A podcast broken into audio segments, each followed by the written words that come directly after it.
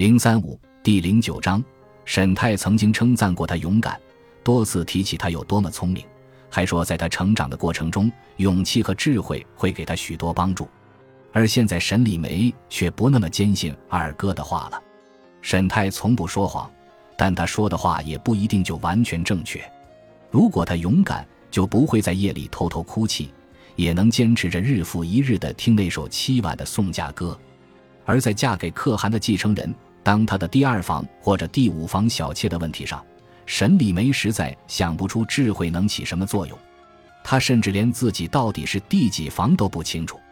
她对那个即将成为她丈夫、与她同席共枕的男人一无所知，她甚至没有任何选择的权利。沈礼梅在轿子里深深地叹了一口气。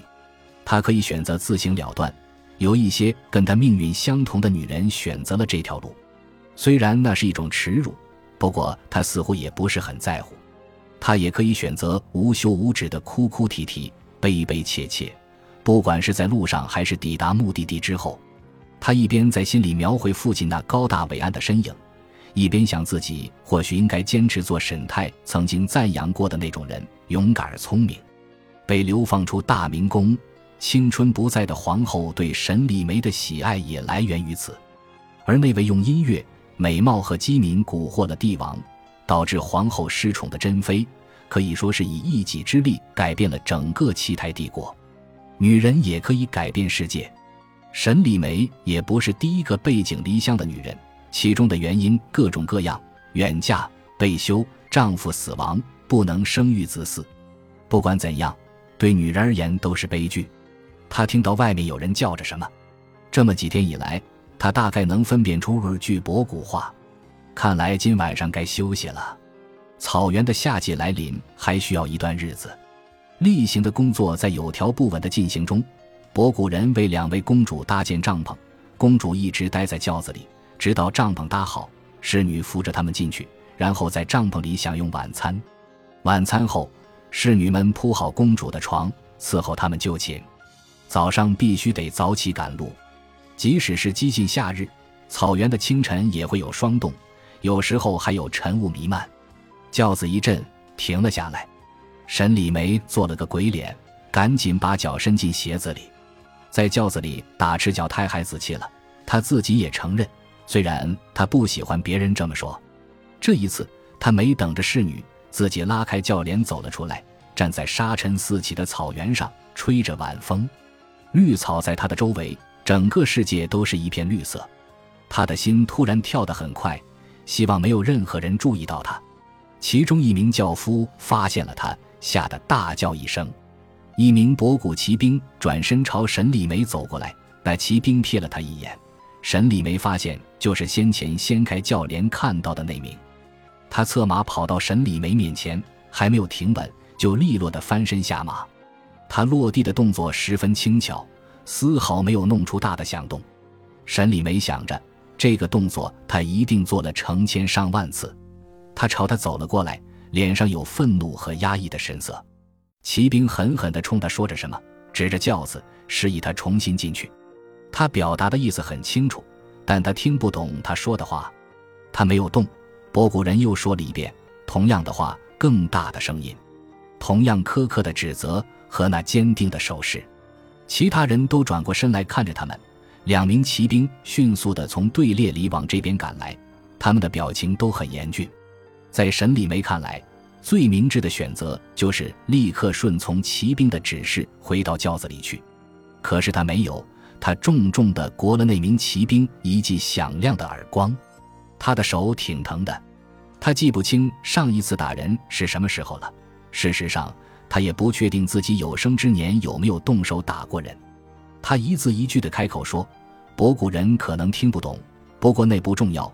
本公主乃齐台帝国将军的女儿。”齐台天子太祖皇帝的家族成员，即将成为可汗继承人的新娘。不管你们的军衔是什么，在这里都得听本公主的。本公主绝不会再整天都待在轿子和帐篷里了。找一个会说文明人话的家伙来，本公主再跟他说一遍。有可能那个博古骑兵一怒之下会杀了他，很有可能他做了一个极其冒险的决定。极其大胆的举动。这位骑兵所蒙受的耻辱是显而易见的，被一个女人打了耳光。但他看到了他眼中的犹豫，坚定的信念如潮水般流过他全身。他不会死在这个刮风的黄昏了。她是去北方和亲的公主，博古人不敢轻易的对她怎样。就在不久前，他从他的轿子前骑行经过的时候，脸上还挂着不可一世的傲慢神色。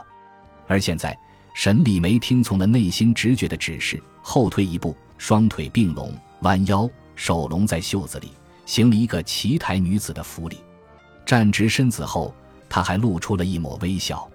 天界的尊严支撑着他度过了最剑拔弩张的时刻。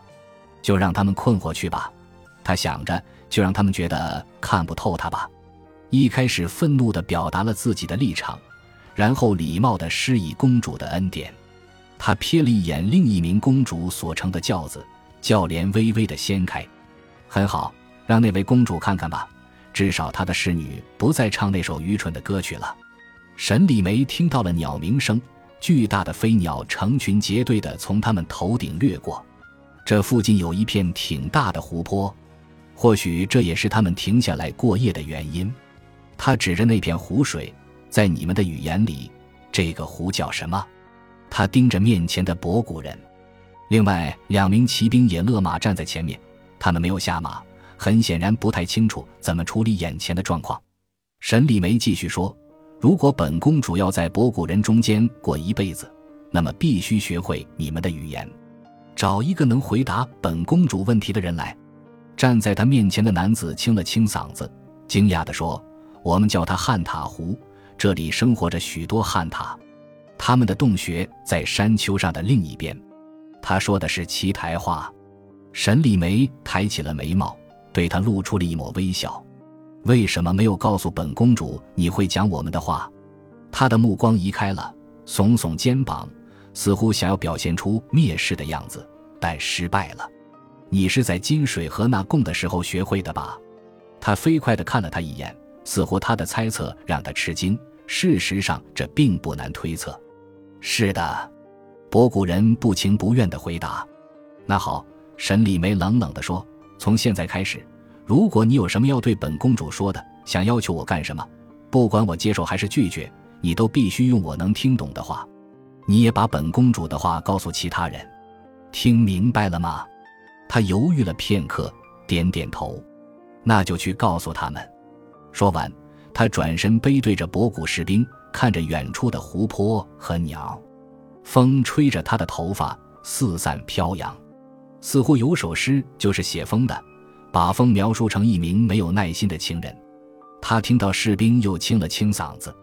然后对聚集过来的博古骑兵说了些什么？他说的博古话。他转过身，等着他把话说完。他给了他一些震慑，而现在他要这名骑兵把他传达给所有博古人。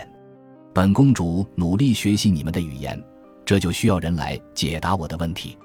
你先告诉我，骑兵里有谁懂其台话的？听懂了吗？他又点了点头。而更重要的是。一名马背上的骑手举起了手，似乎在询问能不能开口说话。然后他开口：“我也会说你们的话，公主，而且比他说的更好。”他咧嘴一笑，露出一排参差不齐的牙齿。很好，开始有竞争意识了。这个人块头更大。前一个博古人愤怒地转头瞪了一眼他的竞争者。沈礼梅对着那名骑在马背上的骑手微笑。我明白了，不过对于谁讲的更好，我可得考察一段时间。等本公主有了判断，自会告诉你们。她希望他们能保持相互竞争的势头，自己则会居中协调，保持平衡，应付这里的男人。大明宫里任何一名女子都能游刃有余。他总算找到点自己认为有用的事情做了。多年以来，他已经习惯了提问，然后得到别人解答。而现在，他得学会自己去寻找答案了。他需要尽快去了解自己的未婚夫和草原女人的生活。如果未来的永远活在黑暗和恐惧之中，那他会选择自我了断。而这长城以外的境内，哪怕有半分可以改变，他会尽自己最大的努力去扭转乾坤。而了解草原人就是他开始迈出的第一步。他看着站在自己面前的博古骑手：“你叫什么名字？”他用一种傲慢而专横的语气问道。“西伯。”他回答，顿了顿，又加上一句：“我叫西伯，殿下。”说着低了一下头。“跟我来。”他说，似乎这个命令对他来说是无上的光荣，让其他的同僚无比羡慕，让其他人去搭帐篷。你来告诉我，我们在哪里，还得走多远？还有所有的东西叫什么名字？说完，他一转身，压根没有正眼瞧他，就朝着湖的方向走去，离开这片混乱的现场和正在搭建的帐篷。夕阳下，他的影子长长的拖在身前，要有天界风范。他提醒着自己要抬头挺胸。天空无边无际，而他即将嫁入到那远在地平线另一端的国度。西伯像是受到鼓舞一般，飞快地跟在他身后。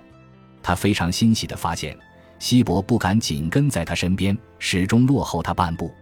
这是好事。更好的是，他的心跳已经平复下来。他的右手还因为打那一记耳光隐隐作痛，真不敢相信他竟然做了这种事情。地面凹凸不平，到处都是兔子、旱獭和其他动物的洞。这里的草长得极其茂盛，靠近湖边的地方，草几乎没过了他的腰。蚱蜢在他身边的草丛中跳来跳去，他意识到自己需要一双新鞋。他不知道宫女们为他准备了哪些衣服，那时候他还沉浸在愤怒之中。他得让侍女们打开香笼，好好找找。在每天早上我们出发之前和晚上休息以后，我都打算学你们的话。他说着，看看周围，还有我们中午停下来吃饭的时候，除非有意外发生，你就跟在我身边服侍我。明白了吗？你明白了吗？他的话听着像神柳的口气。是的，太讽刺了。出乎他意外的，西伯没有答话。他不安地回头看了看，沈李梅的话里似乎信心不足。该怎么办呢？博古人停下脚步，他也如此。他没有看他。他用博古话说了些什么？是在宣誓、祷告，还是咒骂？在他们身后，那一群列队的骑兵也陷入了沉默。所有人一动不动，这种沉默太不自然了。他们都看着同一个地方，越过湖面，看向那些据说满是旱獭洞的山上。沈礼梅转身看去，一阵风起，他不由自主交叉双手合在胸前，再一次强烈的意识到独在异乡的孤独感。哦，父亲，他低声说着，连自己都感到惊讶。为什么要离开我，让我去面对这样的？对其他人而言，最害怕的动物一定是狼了。这是农耕民族的天性，靠土地吃饭，年复一年的耕种灌溉，对凶残的野兽有着天生的恐惧。而传说中，北方草原上的狼是世界上最凶残的，有十几只狼在对面的山坡上，在那空旷的天空下，映着落日的余晖，他们一动不动地盯着他们。盯着他，西伯说话了，他的声音里充满了焦急和紧张。公主殿下，我们回去，快！太不寻常了，他们居然堂而皇之地站在野地里，狼绝不会这样。还有，他的声音突然停下来，似乎一瞬间失去了语言能力。沈礼梅看着东边，终于看到了让所有人都不敢动弹的东西，一个人影。狼群中有一个人，群狼为他让出一条路。就在这一瞬间，沈礼梅突然有种感觉，他的生命又将发生巨大的变化。人生的路上总会有岔路口，没有人能够真正把握每条路的去向，这就是天地之道影响人间的方式。